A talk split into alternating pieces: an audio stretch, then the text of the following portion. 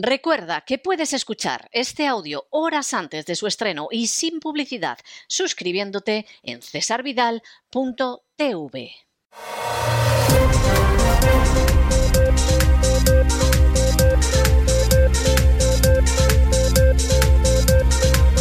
Las noticias del día. Estamos de regreso y estamos de regreso después de ese boletín que hemos, perdón, de ese editorial que hemos dedicado a denunciar la actual rusofobia.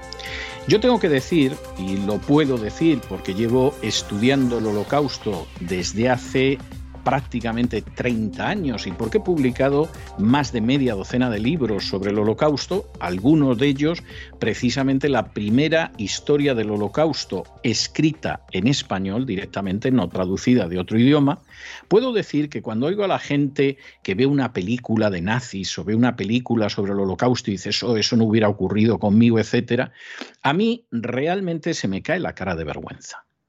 Porque conozco tan profundamente y tan hondamente y tan claramente los mecanismos por los que una sociedad se mete en una situación como esa, que me doy cuenta de que esta gente no sabe lo que hace y no sabe lo que dice porque se comportan exactamente igual que aquellos a los que la propaganda nazi llevó hacia atrocidades crecientes. Cuando Hitler llegó al poder en el año 33, por supuesto, la gente no pensaba en las cámaras de gas no pensaba tampoco en que hubiera campos de concentración, ni siquiera campos de exterminio, muchísimo menos. Nadie pensaba en que iba a haber fusilamientos en masa de judíos. Nadie pensaba en que se iban a hacer experimentos médicos. Nada de eso estaba en el horizonte. Y sí era muy fácil realizar una propaganda antisemita, porque claro, entre los judíos que habían intervenido en papeles protagonistas en revoluciones comunistas en Rusia, en Hungría, en otros países del centro y del este de Europa, en la misma Alemania, en la revolución espartaquista, pues evidentemente para mucha gente era fácil y cómodo justificar su antisemitismo en una serie de judíos que habían estado en las revoluciones comunistas. Y esto tanto Hitler como los nazis lo supieron hacer muy bien. Bastaba con localizar un personaje para descargar la culpa sobre todo un pueblo y sobre todo una cultura. Porque claro, si la idea hubiera sido, bueno, nos enfrentamos con el judío comunista, bueno, esto se puede o no compartir, se puede ver de qué manera se hace, pero digamos que todavía conservaría un hálito de racionalidad. Pero no, es que no era así. Aquí nos aprovechamos de que hay un judío que se llama Trotsky, o Zinoviev, o Kamieniev, y de paso acabamos con todos los judíos. Y por supuesto, acabamos con su cultura. ¿Qué tenían que ver judíos alemanes que no habían sido en su vida comunistas, que en muchos casos habían muerto incluso siglos atrás para que se les prohibiera? Pues que eran judíos. Claro que no tenían nada que ver con las revoluciones comunistas, claro que no habían subvertido el orden en ninguna parte del mundo. Muchos de ellos, además, lo mismo eran burgueses, gente de clase media, gente pacífica, ilustrada, pero eran judíos. Y el objetivo era el judío, no era otra cosa. Lo otro era la excusa, la excusa que podía presentar elementos de realidad y elementos de veracidad, pero que iba a permitir acabar con los judíos. Algunos se dieron cuenta desde el principio. No es que llegaran a pensar en el horror de Auschwitz. Eso seguramente no se le pasó a nadie por la cabeza durante los primeros años de gobierno de Hitler, pero se dieron cuenta de que iban a cargar contra todo un colectivo, que iban a ser injustos, que los iban a echar de la educación, que los iban a echar de los deportes, que los iban a echar del cine, que los iban a echar de la cultura, que los iban a echar de la música, que les iban a quitar sus propiedades de la manera más arbitraria y que los iban a convertir en parias. Por lo menos eso sí lo vieron al principio del gobierno de Hitler y hablaron. Y entonces, lógicamente, la gran maquinaria de propaganda los presentó como traidores, como projudíos, como gente que odia a Alemania, como los que no se dan cuenta del enemigo que tenemos enfrente, etc. Lo que se hace siempre, y cuanto más criminal es una propaganda, más. Y fueron pocos los que hablaron. Hubo gente heroica, es el caso del pastor evangélico Martin Nimola, es el caso del teólogo protestante Dietrich Bonhoeffer, Es el caso de la gente de la Rosa Blanca. Pero en términos generales, la mayoría de la gente prefirió que la vacunaran con el antisemitismo, prefirió que la confinaran en la estrechez mental del nazismo y, por supuesto, prefirió arremeter contra aquellos pocos que alzaban la voz. Martín Nimola, en el periodo de posguerra, recordaría cómo la gente había callado mientras iban deteniendo a unos tras otros y al final decía, ya cuando vinieron a por mí no quedaba nadie. Bueno, como recurso retórico estaba bien, porque Martín Nimola era uno de los pocos que había hablado. Y sin embargo, hasta el final de su vida, sintió la vergüenza de que la mayoría de los alemanes no hubiera reaccionado. Y claro, todo el mundo dice, ah, no, no, yo si hubiera vivido en Alemania esto lo hubiera notado. ¿eh? Yo la propaganda lo hubiera visto, yo hubiera guardado un judío en casa. ¿Por qué no guardas ahora un ruso? ¿Cuánto te has manifestado contra la gente que está expulsando ahora mismo a los rusos de las artes, del cine, del deporte, que se está quedando con su dinero, que les quita sus casas, que los agreden en las calles y que incluso matan a menores de edad por el simple hecho de que son rusos? ¿Cuántas veces? O por el contrario, aplaudes hasta con las orejas cuando de pronto hasta te dicen que acabar con las empresas de tu país por eso de que no están contra Rusia es lo que hay que hacer. Es muy fácil juzgar los periodos históricos del pasado, sobre todo los horribles, para decir yo jamás hubiera llegado a eso. Pero es que no se trata de que uno juzgue el que supuestamente hubiera sido una persona noble en la época de la Inquisición o en la época del nazismo o en la época del gran terror estaliniano. Se trata de serlo en la época en que nos toca vivir a todos y cada uno de nosotros, que no la escogemos. Y en esa época que no escogemos, son muy pocos los que se atreven a levantar la voz contra la propaganda oficial. Y son mayoría los que se dedican a sumarse al rebaño para condenar a aquellos a los que se les ocurre decir, ojo que estáis siendo engañados. Ojo que detrás de esto hay intereses bastardos.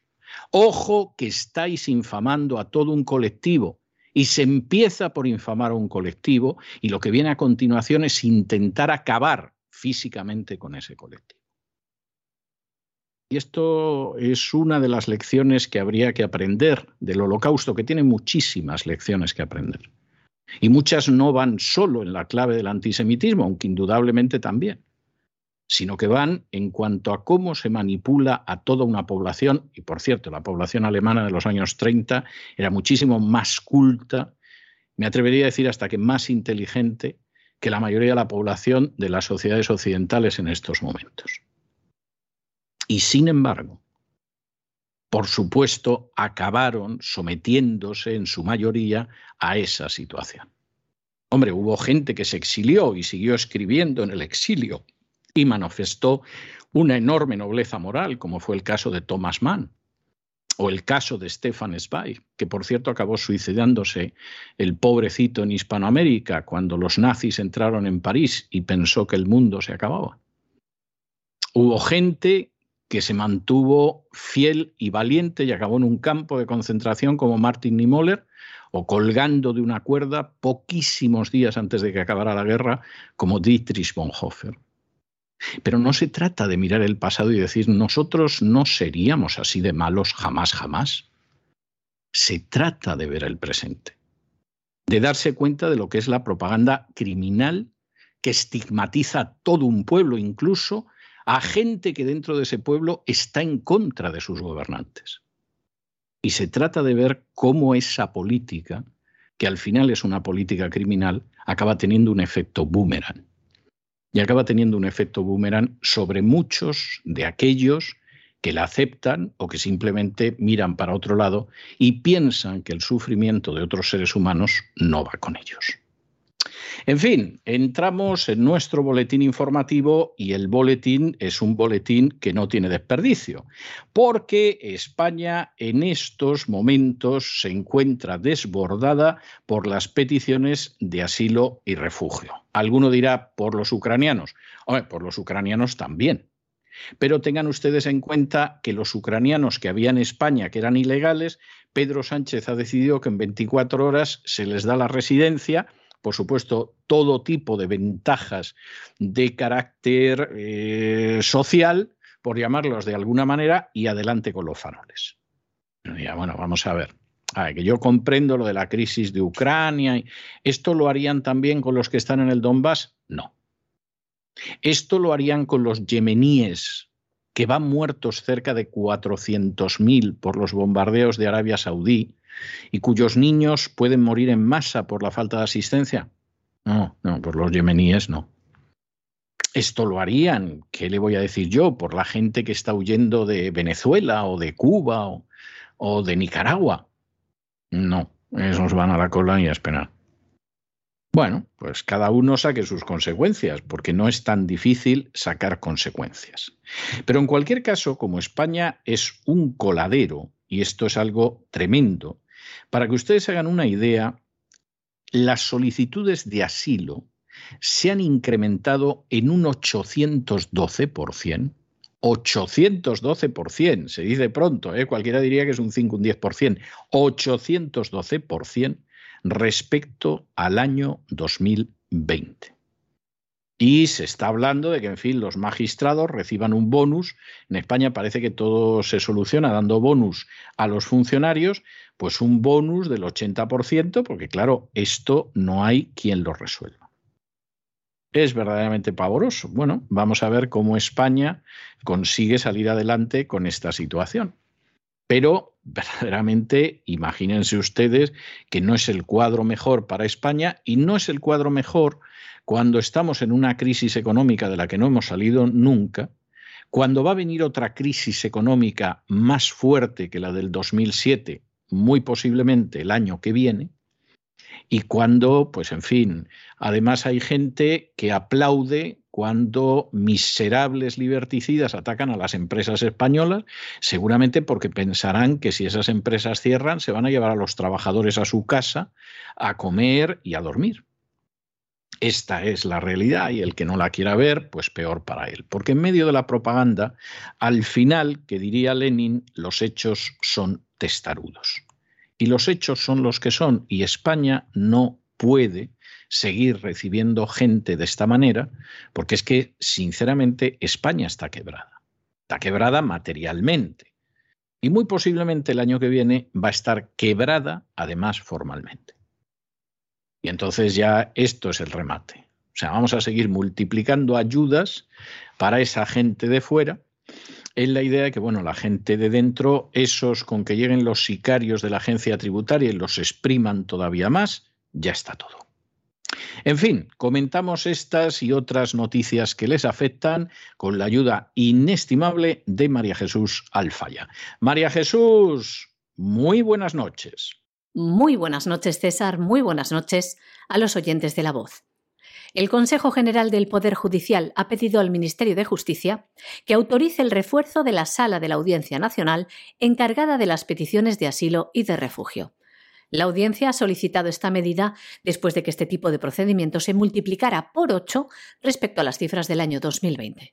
Según los datos ofrecidos por el Consejo, en el año 2021 llegaron a la audiencia un total de 9.146 nuevos asuntos en materia de asilo y refugio, lo que supone un incremento del 812% respecto al año 2020. El grueso de las peticiones de asilo de protección humanitaria que han llegado el último año corresponde a nacionales de Colombia, seguido por las peticiones de nacionales venezolanos. También han crecido sustancialmente las peticiones de nacionales de Honduras, Perú y Nicaragua. Las medidas propuestas prevén que la Sala de lo Contencioso Administrativo dicte 3.200 sentencias más al mes durante un periodo inicial prorrogable de medio año. Para gestionar estos casos que llegan a la audiencia, el Consejo General del Poder Judicial plantea que un grupo de ocho magistrados de la propia Sala de lo Contencioso de la audiencia se encargue de dictar al menos una decena de sentencias adicionales a la semana, sumando 40 mensuales. Por ello, recibirían una retribución del 80% del complemento de destino de la sala, un gasto que requiere el visto bueno de la justicia. Por supuesto, esta invasión masiva de gente que viene de otras tierras, pero que en España se les decide tratar muchísimo mejor que a los nacionales, y el hecho de que la economía no es que vaya de capa caída, no, va cayendo como los kamikaze, como los famosos seros japoneses caían sobre los navíos americanos en la guerra del Pacífico, pues esto tiene consecuencias. Por ejemplo, que los índices de criminalidad en una ciudad como Barcelona, que hubo una época en que era una ciudad bonita y daba gusto ir a ella, ahora es un cenagal, pues los índices se hayan disparado y entre ellos las agresiones sexuales. Esto es algo tremendo porque, eh, para que ustedes hagan una idea, la delincuencia en Barcelona creció el año pasado un poquito más del 6,5%. Es muy inquietante esa cifra, pero estamos hablando del 6,5%.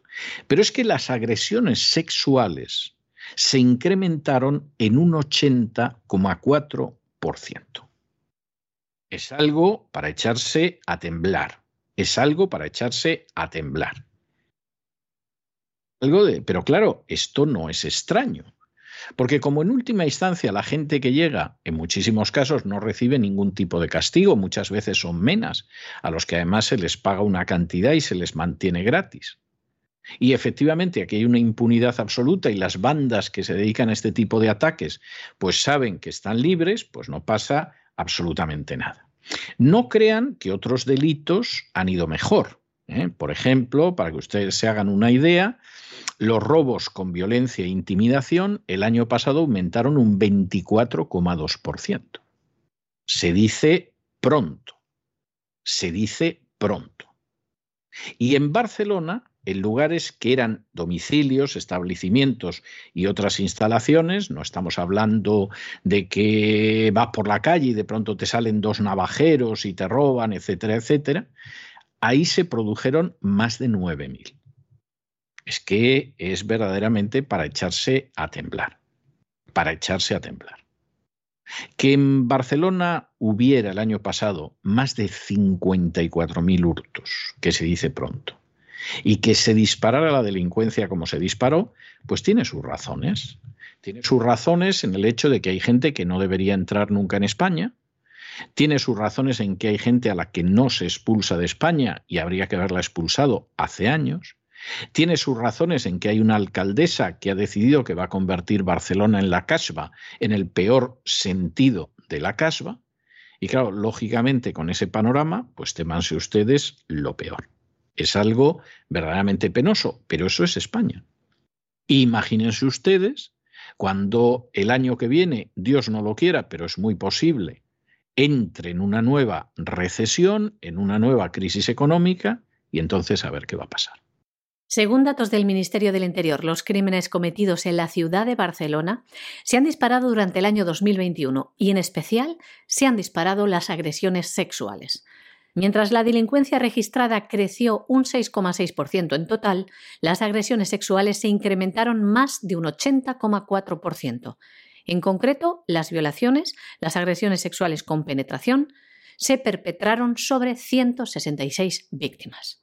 Los delitos contra la libertad e indemnidad sexual se incrementaron un 41,5%, registrando un número de 877 durante el pasado año.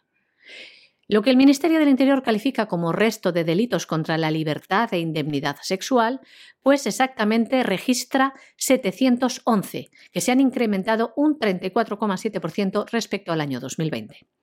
Vamos a seguir detallándoles el número de delitos que se produjeron durante el pasado año únicamente en la ciudad de Barcelona se produjeron 10.564 robos con violencia e intimidación, lo que supuso un incremento del 24,2% respecto al año anterior. Los ciudadanos sufrieron 9.198 robos con fuerza en domicilios, establecimientos y en otras instalaciones.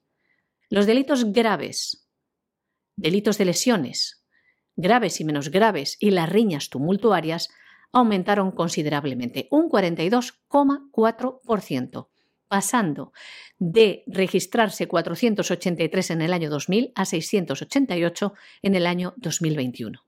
también se cometieron 8 homicidios dolosos y asesinatos consumados, 34 homicidios dolosos y asesinatos en grado de tentativa, dos secuestros, 54.081 hurtos, 2.481 sustracciones de vehículos. Fueron detenidas 1.073 personas por tráfico de drogas, incrementándose este delito un 31,2% respecto al año pasado al 2020. Y lo que el Ministerio del Interior engloba en lo que denomina resto de infracciones penales supusieron 53.992, que también se han incrementado un 9,7% respecto al año 2020.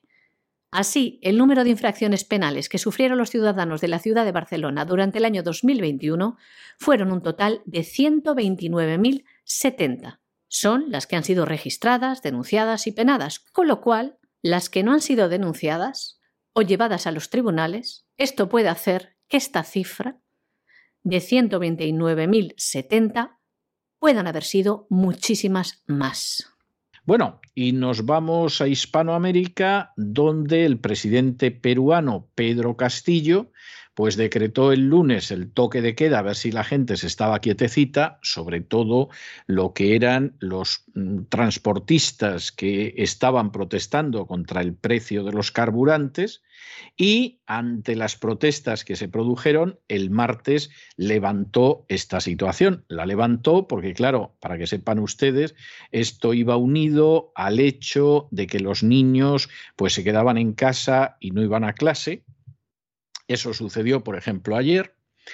Empezaron a correr rumores de que los niños ya se iban a quedar en casa hasta la Semana Santa y después de la Semana Santa saldrían a la calle, con lo cual tenías a los niños, las mamás, las abuelas y todos en casita, pero claro, al mismo tiempo se celebraba un partido de fútbol y el partido de fútbol, pues el gobierno no, no quería correr el riesgo de la impopularidad y no le aplicó el toque de queda. Con lo cual, en un momento determinado, al final a Pedro Castillo, pues no le ha quedado más remedio que recortar esta situación, porque la reacción que él pensaba, que es, bueno, el pueblo es como un niño con una rabieta, yo le hago que se me siente en una esquina y sentándose en la esquina se le pasa la rabieta a Juanito, bueno, pues no se les ha pasado la rabieta porque el pueblo de Perú no son niños y porque tienen una situación muy grave. Perú arrastra sin tenerlo que arrastrar, porque realmente Perú es un país que podría salir adelante con relativa soltura. ¿eh? No sale adelante por muchas cosas. Una cultura específica de los últimos 500 años, una casta política que no sabes en qué dirección mirar porque son impresentables en términos generales, unas rivalidades que fundamentalmente no buscan el bien del país, sino el quítate tú que me pongo yo.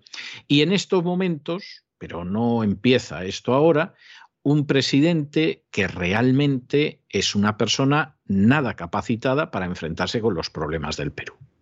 Como además el Perú ha tenido dos años de un confinamiento especialmente duro, durísimo por el coronavirus, como muchísima gente vive de eso que llaman la economía informal, que en España llamarían la economía sumergida, pero que es que en Perú es gente que vende por las calles y que se ha pasado prácticamente dos años sin poder salir a la calle a vender lo que fuera, gaseosas, eh, frutas, verduras, lo que fuera, no ha podido salir en dos años. Evidentemente, esa gente está en una situación de indigencia absoluta. Y eso sucede en muchas partes del país. Y eso ha golpeado enormemente a una ciudad como Lima, que es prácticamente la tercera parte de la población de Perú. Ese ya es un punto muy malo de inicio. ¿Qué sucede? Pues que en un momento determinado se producen unas elecciones y como les anunciamos desde aquí, a la segunda vuelta, iba a pasar por la derecha Keiko Fujimori y por la izquierda un indígena. Porque efectivamente la sensación de lo que allí llaman las provincias es que efectivamente los indígenas están relegados. Lo cual, dicho sea de paso, es verdad. Pero claro, cuando se producen finalmente las elecciones y las gana Pedro Castillo, Pedro Castillo es una persona sin preparación. Es una persona que en algunas de las entrevistas, pues hombre, podías pensar que tenía mejores o peores intenciones, pero ignoraba conceptos elementalísimos de la economía. Y entonces, cuando el país está en una situación muy difícil económicamente, con dos años de miseria, reducido una deuda para los próximos 100 años, han oído ustedes bien, para el próximo siglo Perú está endeudado, ha firmado esa deuda, igual que México y igual que Argentina, y tú necesitarías un conjunto de políticos responsables que se sentaran y dijeran, bueno, vamos a ver cómo podemos arreglar esto, un programa mínimo para sacar al Perú de esta situación y tener un presidente competente, tienes una serie de camarillas políticas que solo están pensando en cómo le dan el tantarantán a este presidente y lo sustituyen, lo cual indica que tienen mucha más ambición que responsabilidad y que sentido de servicio hacia el pueblo peruano. Y luego tienes un presidente que el pobrecillo no sabe por dónde le viene, porque es una persona absolutamente sin formación. Alguno dirá, bueno, pero además corrupto. Puede ser, pero el gran problema es que no tiene formación. Bueno, pero además es de izquierdas pues más o menos es de izquierda, pero el problema es que no tiene formación. Y con esa situación, el panorama de Perú es un panorama muy inquietante. Insistimos, un país que podría funcionar razonablemente bien.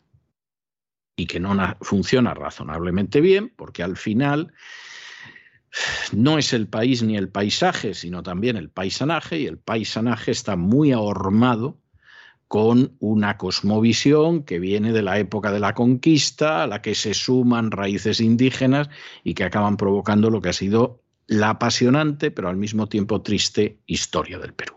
En Perú, el toque de queda fue decretado el lunes y levantado el martes. El presidente de Perú, Pedro Castillo, revirtió en cuestión de horas la polémica decisión de decretar tanto el estado de emergencia como un toque de queda en las provincias de Lima y Callao, con los que pretendía hacer frente al paro de transportistas.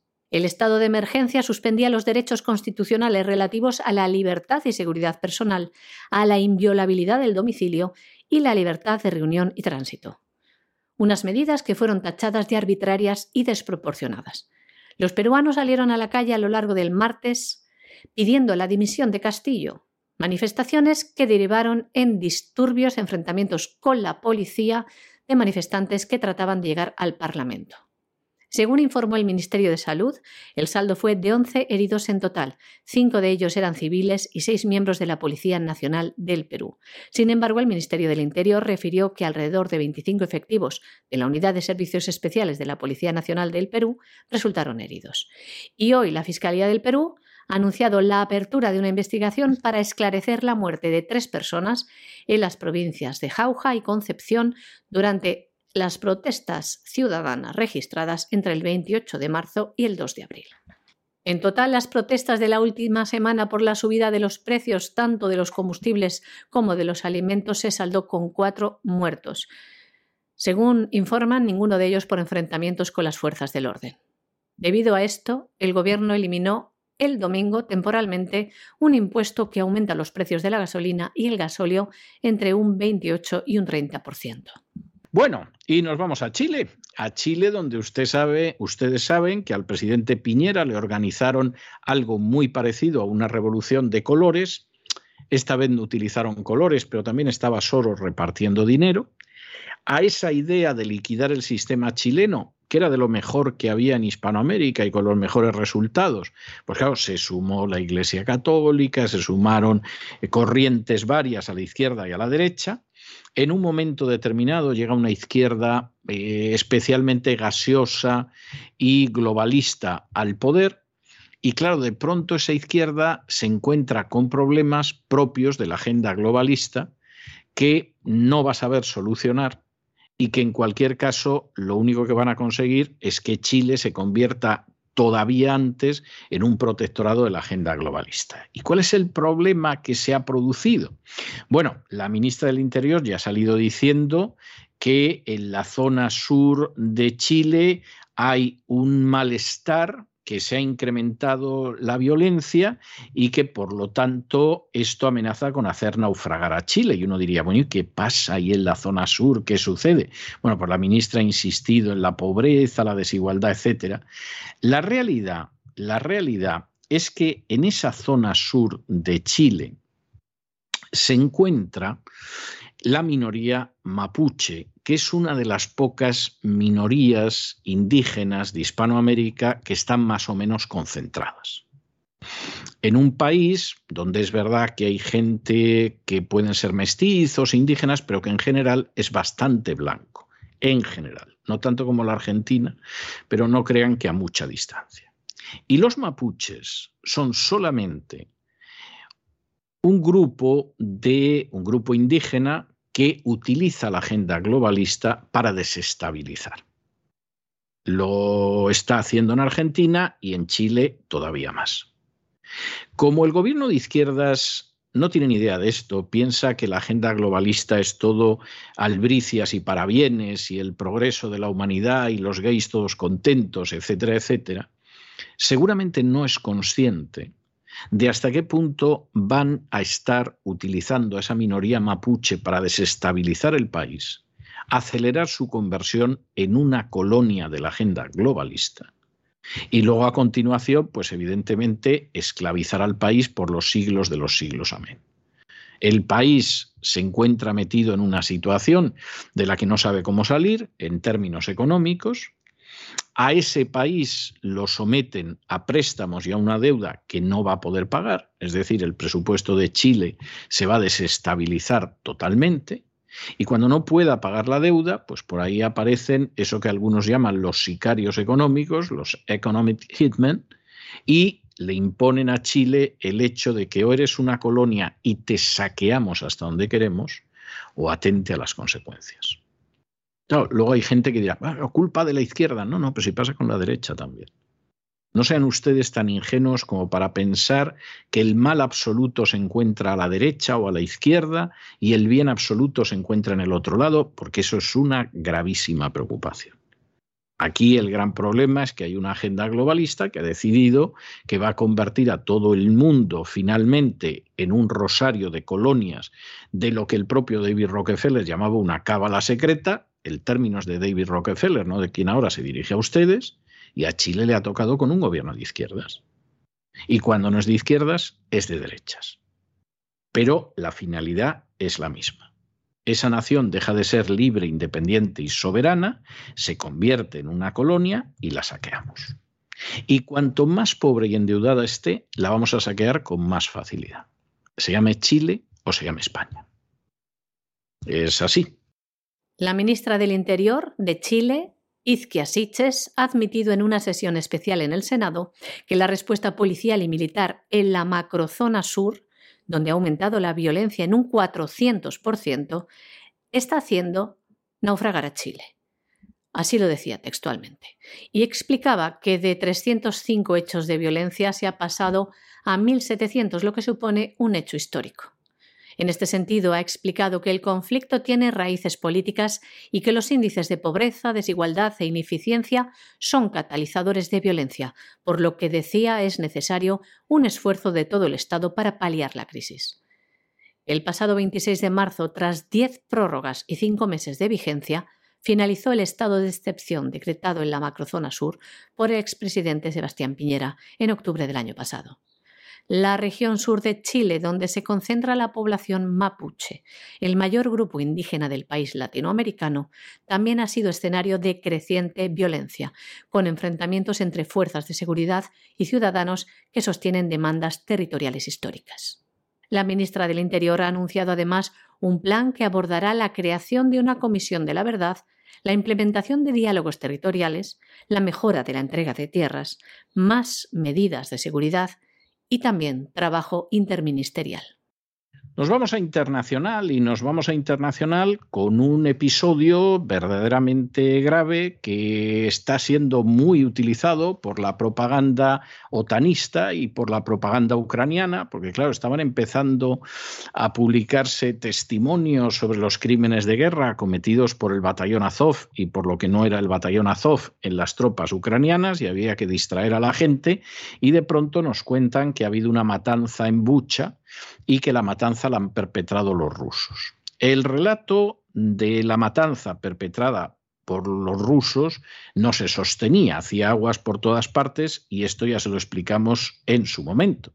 Pero es que lo gordo del asunto es que hay un portal de noticias ucraniano que ahora acaba de informar que la matanza de Bucha la llevó a cabo el ejército ucraniano. Los rusos se retiraron, entró el alcalde, el alcalde en el vídeo del día se le ve contento, no hay imágenes de muertos en las calles ni cosa parecida. Efectivamente, pues no dejaron muertos los rusos después de retirarse de Bucha, pero a los ucranianos les dieron orden de hacer una limpieza la típica limpieza étnica que muchos ucranianos están defendiendo en medios de comunicación occidentales, incluso en España, hacer una limpieza de los que consideraban traidores y prorrusos. Y efectivamente lo que sucede a esta gente es que la asesinan y la asesinan en masa. Claro, esto se ve con mucha facilidad porque el brazalete que llevan es el brazalete blanco de la gente que solicitaba ayuda de los rusos. Y de los muertos a muchos se les encuentra con un kit de ayuda del ejército ruso. Es decir, la gente a la que le dabas unas medicinas, una comida, etcétera, y se las daban las tropas rusas. pues es un poco raro, ¿no? Que los rusos les dieran un kit de comida, los mataran después y ahí los dejaran con el kit de comida. Que lo hicieran los ucranianos, efectivamente, es algo que ya se sabe. Y por supuesto, en este caso, además, lo que aparece en ese medio ucraniano, pues hombre, como nadie se pensaba que al final esto se iba a utilizar como baza propagandística, pues se hizo a conciencia. En ese portal, por ejemplo, dice que las fuerzas especiales, las ucranianas, comenzaron a limpiar la ciudad de Bucha, en la región de Kiev, liberada por las Fuerzas Armadas de Ucrania de saboteadores y cómplices de las tropas rusas. Es decir, esta gente ha seguido asesinando y perpetrando crímenes de guerra, como por otro lado es muy habitual en los nacionalistas ucranianos, si es que nada de esto es algo nuevo. ¿Va a aparecer esto en la prensa y todo lo demás? No, he visto alguna televisión española que lo que ha hecho es señalar a alguna empresa más española que supuestamente comercia con Rusia para infamarla. si esta empresa ahora efectivamente deja de comerciar, y tiene que despedir a empleados, uno se supone que esa televisión española se va a llevar a los empleados a casa, los va a alojar, les va a dar de comer, etcétera, etcétera. Claro, prefieren sumarse a la propaganda. Lo que pase con esa pobre gente les importa un pimiento. Y no sé cómo a estas alturas no hay más gente que ya se ha dado cuenta de ello. Así es, efectivamente, como sospechábamos, ahora lo ha confirmado un portal de noticias ucraniano que ha reconocido que la matanza de Bucha la realizó el ejército ucraniano para limpiar la ciudad de traidores y prorrusos. Lo dice el portal lb.ua, que confirmaba el pasado 2 de abril que según les informaba la policía, les leemos, las fuerzas especiales comenzaron a limpiar la ciudad de Bucha, en la región de Kiev, liberada por las Fuerzas Armadas de Ucrania de saboteadores y cómplices de las tropas rusas. Y seguimos leyendo. Actualmente la ciudad cuenta con soldados del Regimiento de Propósito Especial de la Policía Nacional de Safari, que incluye representantes de unidades especiales de la policía, combatientes CORT y ZOR, así como especialistas del servicio de explosivos. Y añadía, los especialistas del Servicio de Eliminación de Artefactos Explosivos inspeccionan los lugares de crímenes de guerra de la Federación Rusa y confiscan explosivos y artefactos explosivos sin detonar. Como ven, esta es una versión, nombran fuentes policiales ucranianas, es una versión distinta a la oficial, lo que indica, como han pedido ambas partes, Ucrania y Rusia, que esto exige una investigación a fondo para determinar qué ocurrió en Bucha. Bueno, a Estados Unidos y nos vamos a Estados Unidos porque esta semana el estado de Oklahoma ha aprobado un proyecto de ley que prohíbe el aborto en todos los casos, salvo en caso de riesgo para la vida de la madre. Y además los que incumplan esta ley se enfrentan a 10 años de prisión. Ya se pueden ustedes imaginar que los aullidos de cierto sector de la población aquí en Estados Unidos son tremendos. En realidad las reacciones se dividen en los que aullan de indignación y dicen, pues nada, nada, aquí en las elecciones de midterm hay que votar a los demócratas porque si no esto va a seguir avanzando. Los que han dicho que no se entere nadie, ¿eh? que Oklahoma, a fin de cuentas, tampoco es de los estados más importantes, no vaya a cundir el ejemplo, no comentamos absolutamente nada sobre este tema. Y luego hay otro grupo, pero esos están aparte, que efectivamente lo están celebrando. Para terminarlo de arreglar, este tipo de leyes eh, es muy complicado, por no decir imposible en términos jurídicos, afirmar que eh, van en contra de la histórica sentencia de Roe versus Wade del Tribunal Supremo de Estados Unidos que abrió la puerta al aborto. Y es muy difícil porque estas leyes no prohíben de manera radical el aborto. Lo que hacen es limitarlo. A mí, por ejemplo, esta ley me parece totalmente aceptable. Habrá gente que dirá, no, no, no, porque si hay riesgo para la vida de la madre, que se muera la madre y que viva el niño. Bueno, es una forma de verlo, yo personalmente no la comparto. Yo creo que si efectivamente, por desgracia, hay que elegir entre la vida del feto y la vida de la madre, creo que hay que elegir la vida de la madre. Y por una razón que para mí es muy clara. El feto todavía no es una vida desarrollada y efectivamente la vida de la madre, que es una vida completa y desarrollada, tiene prelación sobre el feto. Si ya es otro tipo de cosas, es decir, que la mamá acabe de estudiar físicas que a la mamá eh, no le dé una depresión, algo por el estilo, pues no, ahí la vida del feto efectivamente es más importante. No digo que no sea una decisión que pueda resultar dolorosa y grave para la madre. Si encima se pone como una fiera a su novio o los padres o algo por el estilo, yo comprendo que es doloroso. Pero evidentemente ahí la vida del feto tiene una clara prioridad sobre otro tipo de circunstancias. Pero en un caso en que efectivamente hay que elegir, porque a veces se dan esas circunstancias médicas entre la vida de la madre y la vida del feto, personalmente quien ahora se dirige a ustedes no tiene ninguna duda de que la vida de la madre es más importante, ni la menor duda al respecto. Y es dolorosísimo, es terrible, pero sería más terrible acabar con la vida de la madre.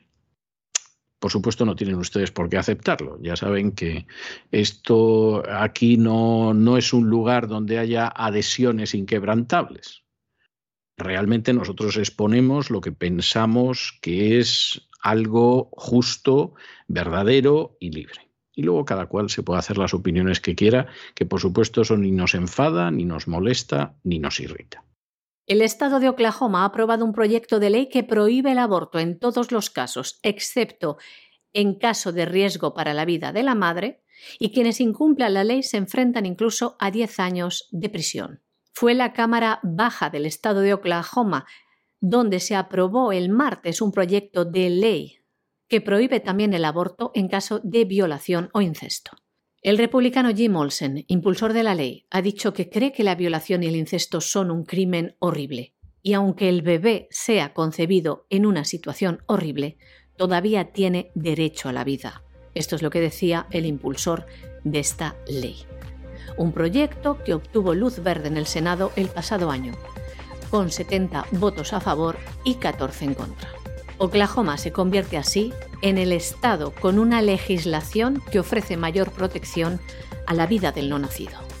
Y hasta aquí hemos llegado con nuestro boletín de hoy, pero ya lo saben, no se les ocurra a ustedes marcharse, porque vamos a regresar enseguida con don Lorenzo Ramírez, que ya saben ustedes que le pega un vuelo a lo que es la actualidad geoeconómica que bueno, te enteras de todo, sobre todo de todo lo que no te cuentan las furcias mediáticas. Y luego nos vamos a tomar un abundante respiro de cultura con doña Sagrario Fernández Prieto. De manera que no se vayan, que regresamos enseguida.